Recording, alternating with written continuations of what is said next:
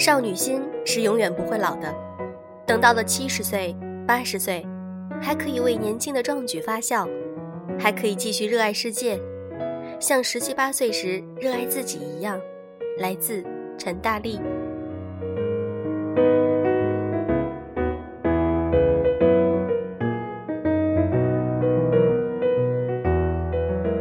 用声音触碰心灵，各位好，欢迎大家收听优质女纸必修课，我是小飞鱼。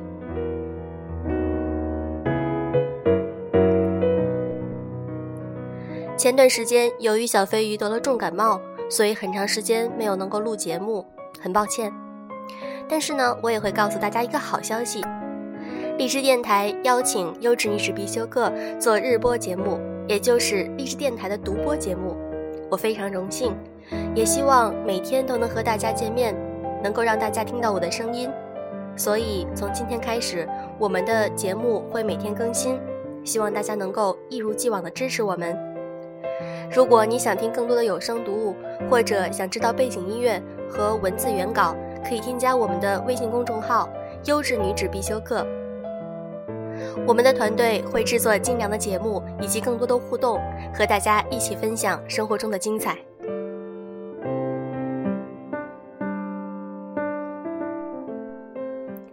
我想，我的听众朋友们里，现在有一部分可能正在谈着异地恋。异地恋对很多人来说是一场爱情的考验。那么今天，我想和大家分享一篇来自于樱桃七十一的文章。看完这篇，再告诉我你适不适合异地恋。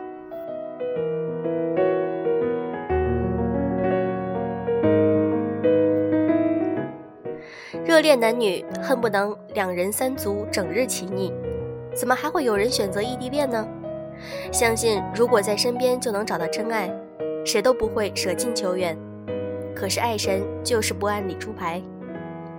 熟悉的城市，你站在川流不息的街头，举目望去，可爱的人很多，可以爱的人却很少。于是你摇了摇头，收拾了行囊，奔向远方。可能就在这样一次说走就走的旅行中，你意外邂逅到了久违的爱情。你们朝夕相处，如同神仙眷侣，每日有说不完的话，做不完的事，走不完的路。一个眼波流转就能四目相接，将彼此融化在甜蜜的海洋。你以为往后的每一天都会这样过下去，然而，悄悄是离别的笙箫。归期终究还是来了，轻轻的你走了，正如轻轻的来，挥一挥衣袖，却带走了天边的云彩。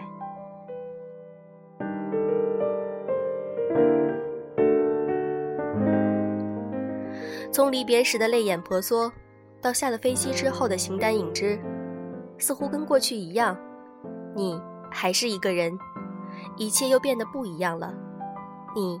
心里装了另一个人。你面无表情地站在午夜清冷的街头等计程车，打车软件好方便，手指动几下就有一个陌生人飞奔而来送你回家。夜风吹着你的头，帮你分辨着两个城市不一样的温度。你的城市很冷，你知道这个冬天只能把手插进上衣口袋里，再没有一双手能及时递来温暖。约的车到了，你打开后备箱，安顿好行李，坐到了副驾驶上。司机是位年轻男子，他只跟你确认地址，再一言不发。你想到那天驾驶座上的他，一手握着方向盘，腾出另一只手握着你，就在几个小时前还是这样，而现在，你只是一个安静的乘客，一个满怀惆怅的夜归人。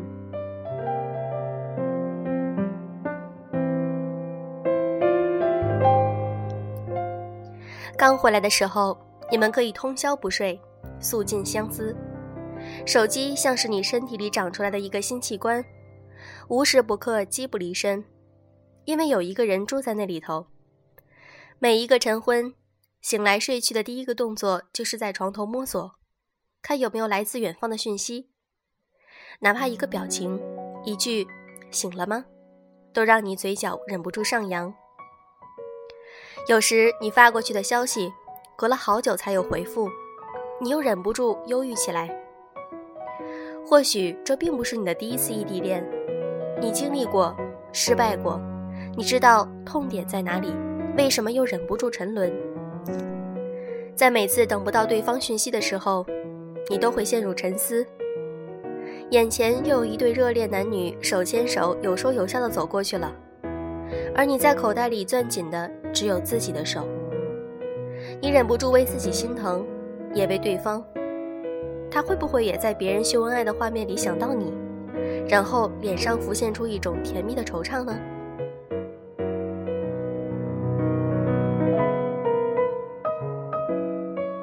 通宵电话的蜜月期很快会过掉，你也知道那并不是生活的常态，各自还是要有各自的生活。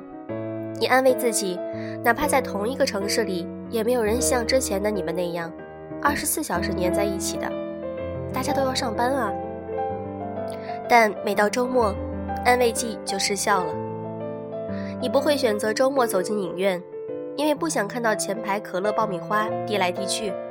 时不时将头枕到对方肩上的恋人们，走出影院时交头接耳，说着待会儿哪里夜宵，你家还是我家，这些话题都离你太遥远。你每天只想匆匆回家，回到无形网络构起来的虚拟约会中，假装和所有普通情侣一样在恋爱着。然而，也跟普通情侣一样，你们也会争吵，不同的是，他们面对面争吵。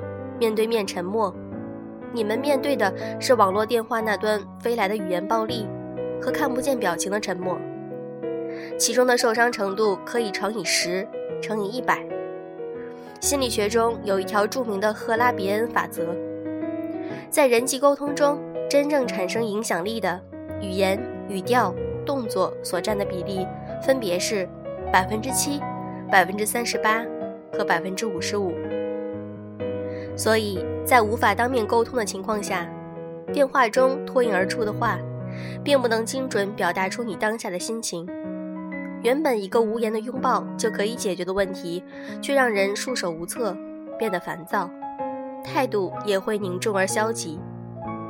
若对方再抛来一句“不说了，早点睡吧”，作为无解的句点，这注定就是个失眠的夜晚了。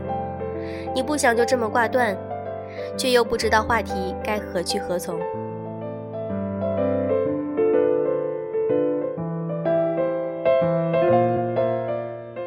如果你正兴冲冲地准备陷入一场异地恋，先阅读以下几条再决定吧。一，你是不是一个特别需要陪伴的人呢？如果你对陪伴的需求度非常高，在过往的同城恋爱中也是希望每天都见到对方，那么毫无疑问。异地恋根本达不到你的要求，你们充其量每个月见一次，已经算频繁了。其余的时间，你只能生活在自己的 YY 里。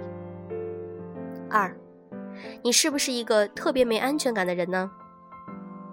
如果你过去就是一个疑心病很重、喜欢查岗的人，对方没接电话或回复稍慢，就会胡思乱想、疑神疑鬼。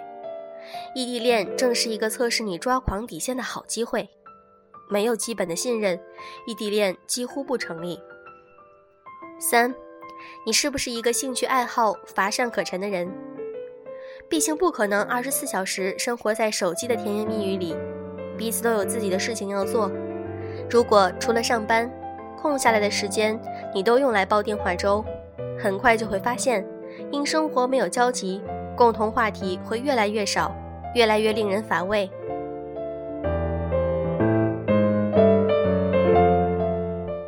四，你有没有经济条件和时间为异地恋买单呢？网费、电话费、见面的交通费、房费，这一系列都需要金钱支撑。光交通费一项，估计就会打败你。如果你希望见面更频繁些，请先查看下银行卡余额。好吧，如果你不是个游手好闲的富二代，又恰好不差钱，那你差的就是时间喽。你能抽出多少时间去奔赴异地的约会？看看你的假期再说。五，你是不是一个抗压能力不够强的人呢？异地恋遇到的难题一定比同城多得多。你们总不打算一辈子这么异地下去吧？那么问题来了，今后去谁的城市生活？你有没有勇气到一个举目无亲的地方从零开始呢？或者对方如果来你的城市，你有没有能力在最初的阶段给予全方位的支持呢？六，你是不是一个浪漫细胞缺乏的人？一般来说，能够陷入异地恋的人，从观念上还不是那么守旧。毕竟，异地恋也是恋爱啊，在解决不了对方大多数实际情况问题之下，如果再不投入点浪漫元素做补充，很快会枯竭。你会时不时的制造小惊喜吗？甜言蜜语对你来说有难度吗？如果你原本在恋爱中就是被动木讷的一方，异地恋可不是闹着玩的哟。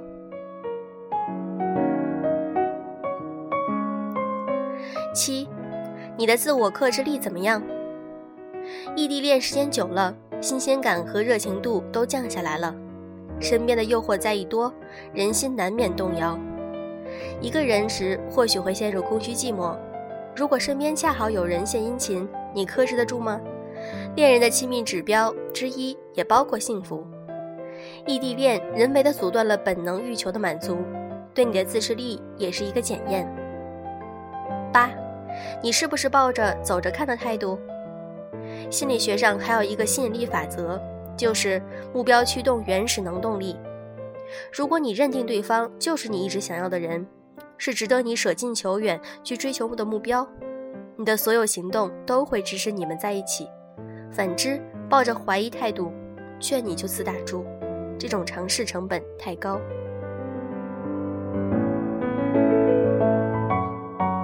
九。你是不是一个急于结婚的人？哪怕你们最终的目标是长相厮守，异地恋只是个过程，但很多人就死在这个过程中，因为没有耐心等待。这个等待并没有一个标准的时间期限，可能半年，可能一年，也可能是几年。如果你年龄不小了，着急结婚生猴子，那么请远离异地恋，它的不确定因素让一切都上不了一程，悬在半空中。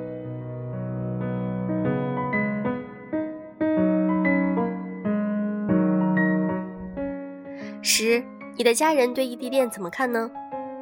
既然是异地，很可能对方不是本地人。都说婚姻不是两个人的事，是两个家庭的结合。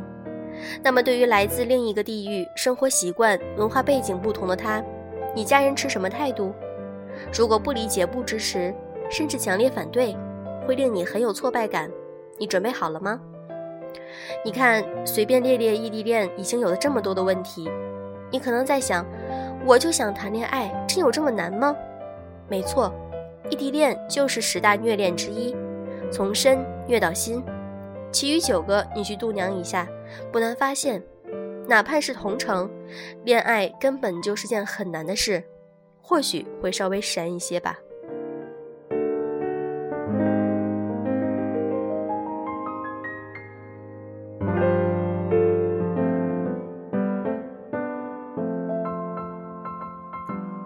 让我们来想想非常积极的一面。其实异地恋是种很浪漫的恋爱方式啊！你可以听到数倍的甜言蜜语，见面时会很有激情，很有新鲜感，时不时的被问到在干嘛，也是一种无微不至的关怀。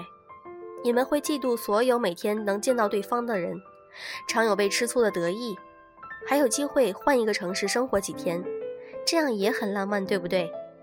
有朝一日在一起，你们如战友般长期并肩作战。胜利果实来之不易，也会格外珍惜这份感情。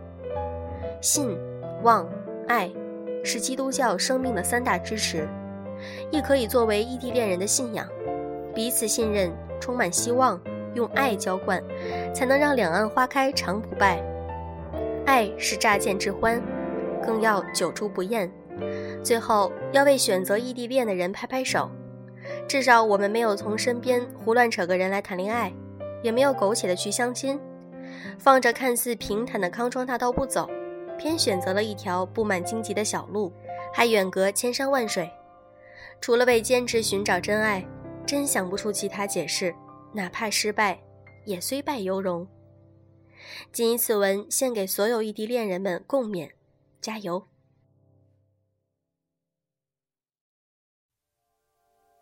偶尔还是会想起你，在夜深。今天的节目就是这样，祝各位晚安。也许我还不习惯没有你，偶尔还是会想起你，重复着熟悉的场景，仿佛我